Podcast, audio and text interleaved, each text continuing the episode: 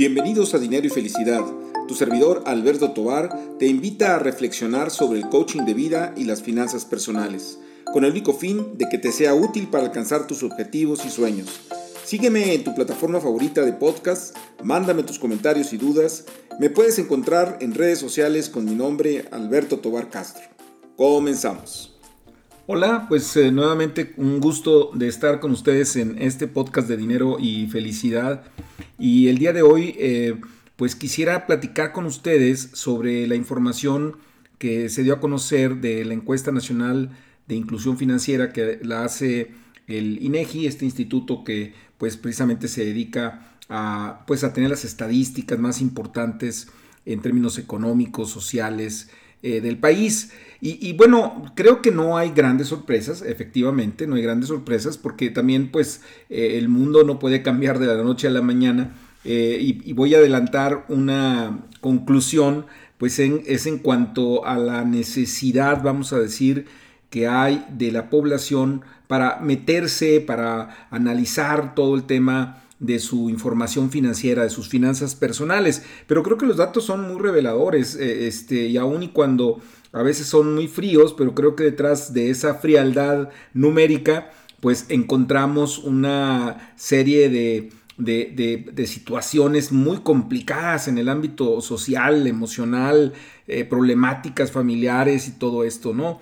Este, por ejemplo, algo, algo que me llamó mucho la atención y sobre todo porque la comparación es del 2018 contra el 2021, es decir, antes de la pandemia, y pues eh, vamos a decir que en el punto álgido, el 2021, cuando todavía estábamos en el punto de más, más eh, grave inclusive de, la pandemia, ¿no? Y, encontramos, por ejemplo, que el papel de, de las cuentas de ahorro, eh, fue muy, muy diferente entre hombres y mujeres. O sea, mientras que eh, el caso de los hombres aumentó de 48.5% que tienen cuenta de ahorro, o sea, los, en términos de, su, de su, género, eh, subió a 56.4% en el caso de, de los hombres, repito, y en el caso de las mujeres bajó de 45.9% a 42.6% en el 2021. Claro, esto puede ser efecto precisamente de la pandemia y de cómo le pegó más a, la, a las mujeres pues en su capacidad, vamos a decir, de, ahorro. Eh, y, bueno, entre las razones por las cuales las personas eh, dicen que, no ahorran, la más importante es eh, la que señala que sus ingresos no alcanzan o, o son muy variables. Y estamos hablando ahí de 31.9%, es decir, 3 de cada 10 personas. Lo que me llama mucho la atención en una de las respuestas aquí es que eh, 3 personas, o sea, 3 de cada 10, también un 31.5%, dicen que no lo necesitan. Y eso es increíble, ¿no? ¿Creen ustedes? O sea, este, es decir, no necesitan ahorrar. Eh, eh, eh, tal vez es un, un, desprecio este, en cuanto a estar guardando dinero, que bueno, eventualmente pues podrá pegarles en su vida, en su vida financiera más adelante o en crisis eh, financieras más, más, adelante, más adelante. En el caso, por ejemplo, del, tema del crédito, me llama la atención que la mujer, las mujeres también aumentaron su, crédito del 29.2% al 31.7%. O sea, las mujeres tuvieron un mayor crédito.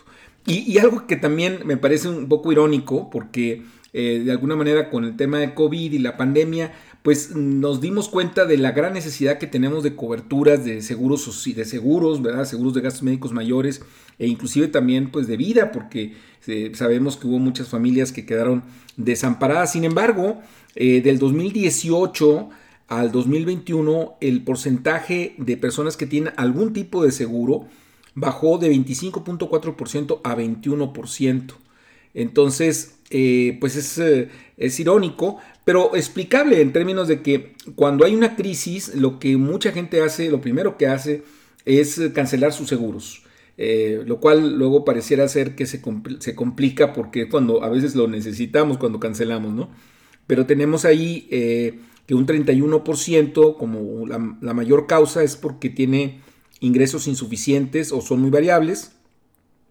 26.4% no le interesan, 15.8% eh, dice que son muy caros y 9.3% tienen un total desconocimiento. Esos últimos dos creo que tienen que ver con desconocimiento porque sí, eh, pues bueno, en las diferentes plataformas yo he comentado que hay seguros caros, efectivamente, pero hay seguros que no son tan caros. O sea, claro, la cobertura es menor, pero es preferible tener una cobertura pequeñita a, no tener nada, ¿no? O sea, no tener eh, ninguna red de protección contra los posibles problemas, ¿no? Entonces aquí vemos pues un área de oportunidad. Si en su momento quien, quien nos escucha eh, eh, no tiene seguro, pues valdría la pena analizarlo cuando menos y saber cuánto, cuáles son los costos y averiguar cómo funcionan. En fin, también tenemos el, el, tema de las afores, que este, pues está muy cañón el asunto porque eh, quienes tienen afores en términos de hombres es el 48.7%, que uno puede decir, híjole, pues es casi la mitad de la población que tiene afore. Eh, qué bueno, híjole, pero por el otro lado, más de la mitad de la población está totalmente desproveída de esa protección que tiene en términos de, de, su retiro, su jubilación para vivir una vida digna. Y estoy hablando del caso de los hombres. ¿Para qué? Pues para dejarle el paso a las mujeres que está peor. O sea, que, de hecho ya lo he comentado en otros espacios. Este, en el caso de la mujer estamos hablando del 30.6% que, que tienen eh. Es decir, 7 de cada 10 mujeres no tiene la posibilidad de tener una pensión, vamos a decir, eh, oficial, ¿no? Eh, tendría que ahorrar este, o pues vivir de alguna manera con sus propios ahorros este, o tener problemas serios en sus finanzas cuando llegue la edad de, ser anciana, ¿no? Y, bueno, en términos de la, inclusión financiera, un dato interesante es que 7 de cada 10 personas usan canales financieros, lo cual dices, oye, suena bien, ¿no? Porque este, quiere decir que hay canales financieros, eh, la gente los está utilizando, ¿no?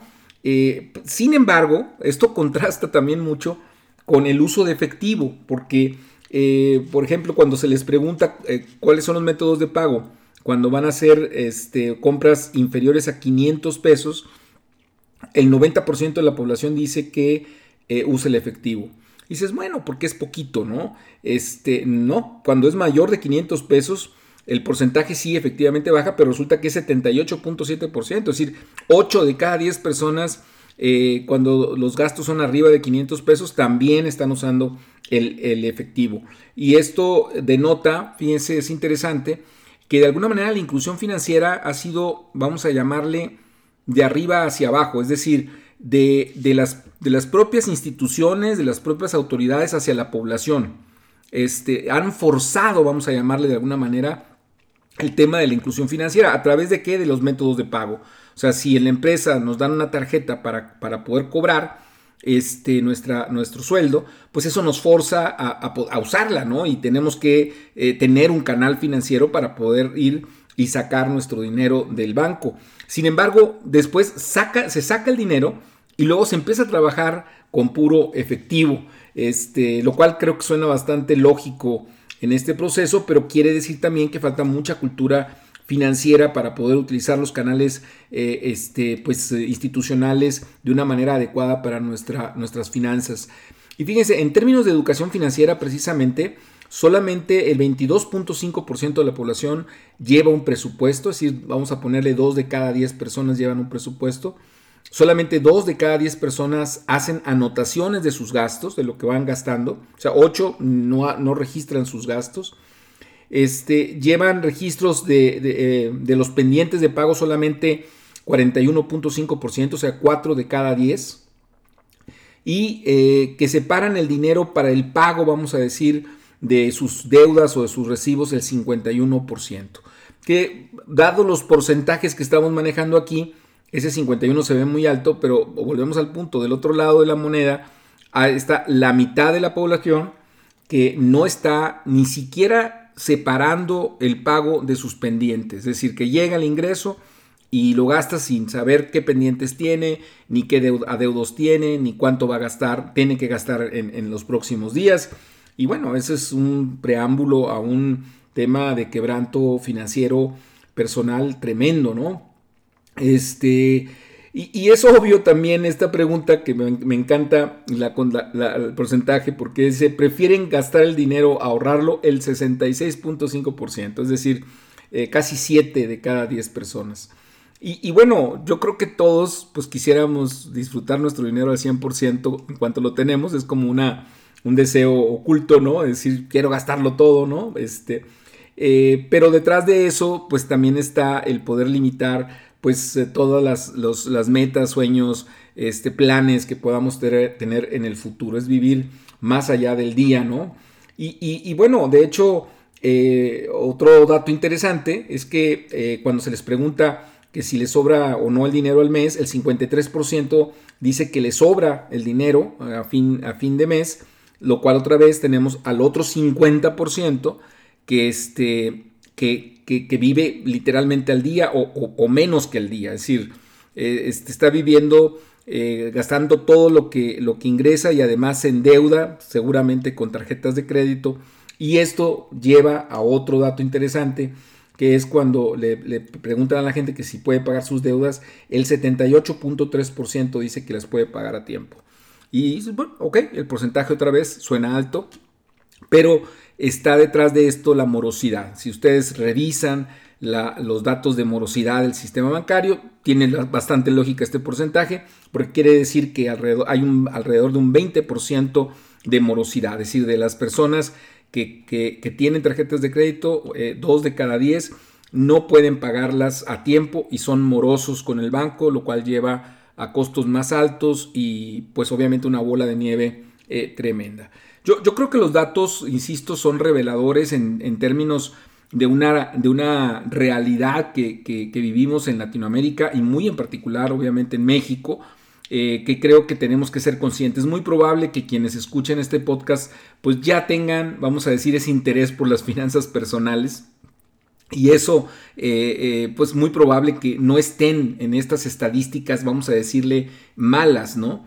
que, que, muchas de las cosas que, que, carece la totalidad de la población, o, la mayor parte, perdón, de la población, pues no sea el caso de quienes nos están escuchando pero mm, hay muchos que no tienen ningún interés por este tipo de temas. Inclusive, bueno, pues es una recomendación para, para quienes están en este momento escuchando este podcast, pues eh, tratar de concientizar este, a las personas que están cerca de nosotros, tal vez compartiendo este tipo de podcast, no solamente el mío, sino otros más, eh, mandándoles a lo mejor algunos artículos que estén saliendo en los periódicos, este, o, por, por, WhatsApp, algún tipo de, información también relevante, para ir haciendo conciencia y que la gente vaya tomando interés en los temas económicos y financieros, porque al final del día, pues mejoran eh, su bienestar.